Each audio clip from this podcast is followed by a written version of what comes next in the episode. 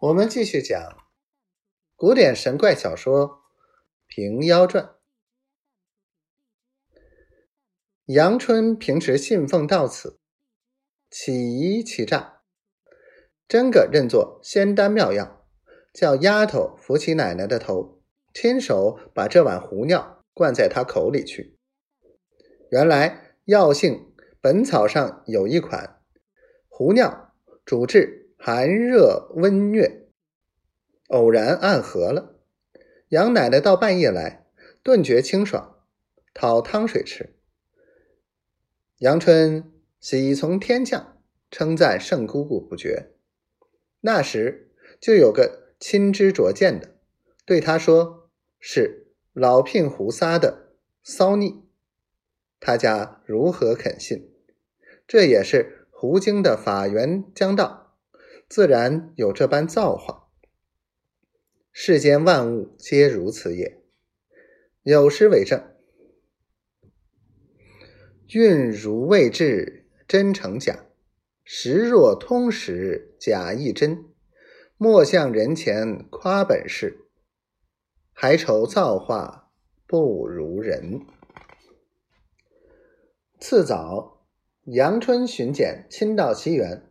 从后面思路进去见了圣姑姑，再三称谢，就问他宝香道场如何规划。婆子道：“这个道场名为无遮大会，或是讲经明心见性，或是念佛专修西方。世人根器顿多力少，如今还是说些因果，劝化世人念佛。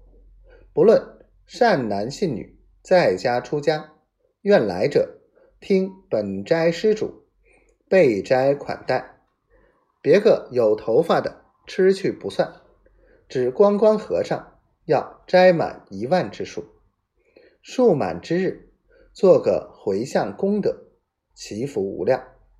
不但老善月夫妇长寿，还要观音菩萨送子，文昌帝君天禄，世世富贵。才表贫道的一点报效之意。原来杨巡检夫妻两口极过得好，真个是如鱼似水，百从千随。虽然偏房有子，却不欢喜。只要奶奶有个亲生，方才心满意足。闻了此言，如何不喜？当下取历日看了，则于。八月初三日，祈请圣姑出关。十一日到场起手，先去禀通了县尹，自己写个告示，张挂西园门首，写道：“本宅因家眷不安，发心起见无遮大会，以八月十一日为始，一连七日，四方善男信女、僧尼道众，真心愿来念佛者。”本宅立有斋称，如有棍徒趁机罗造，扰乱佛场，定行送官惩治不恕。特事天禧二年七月。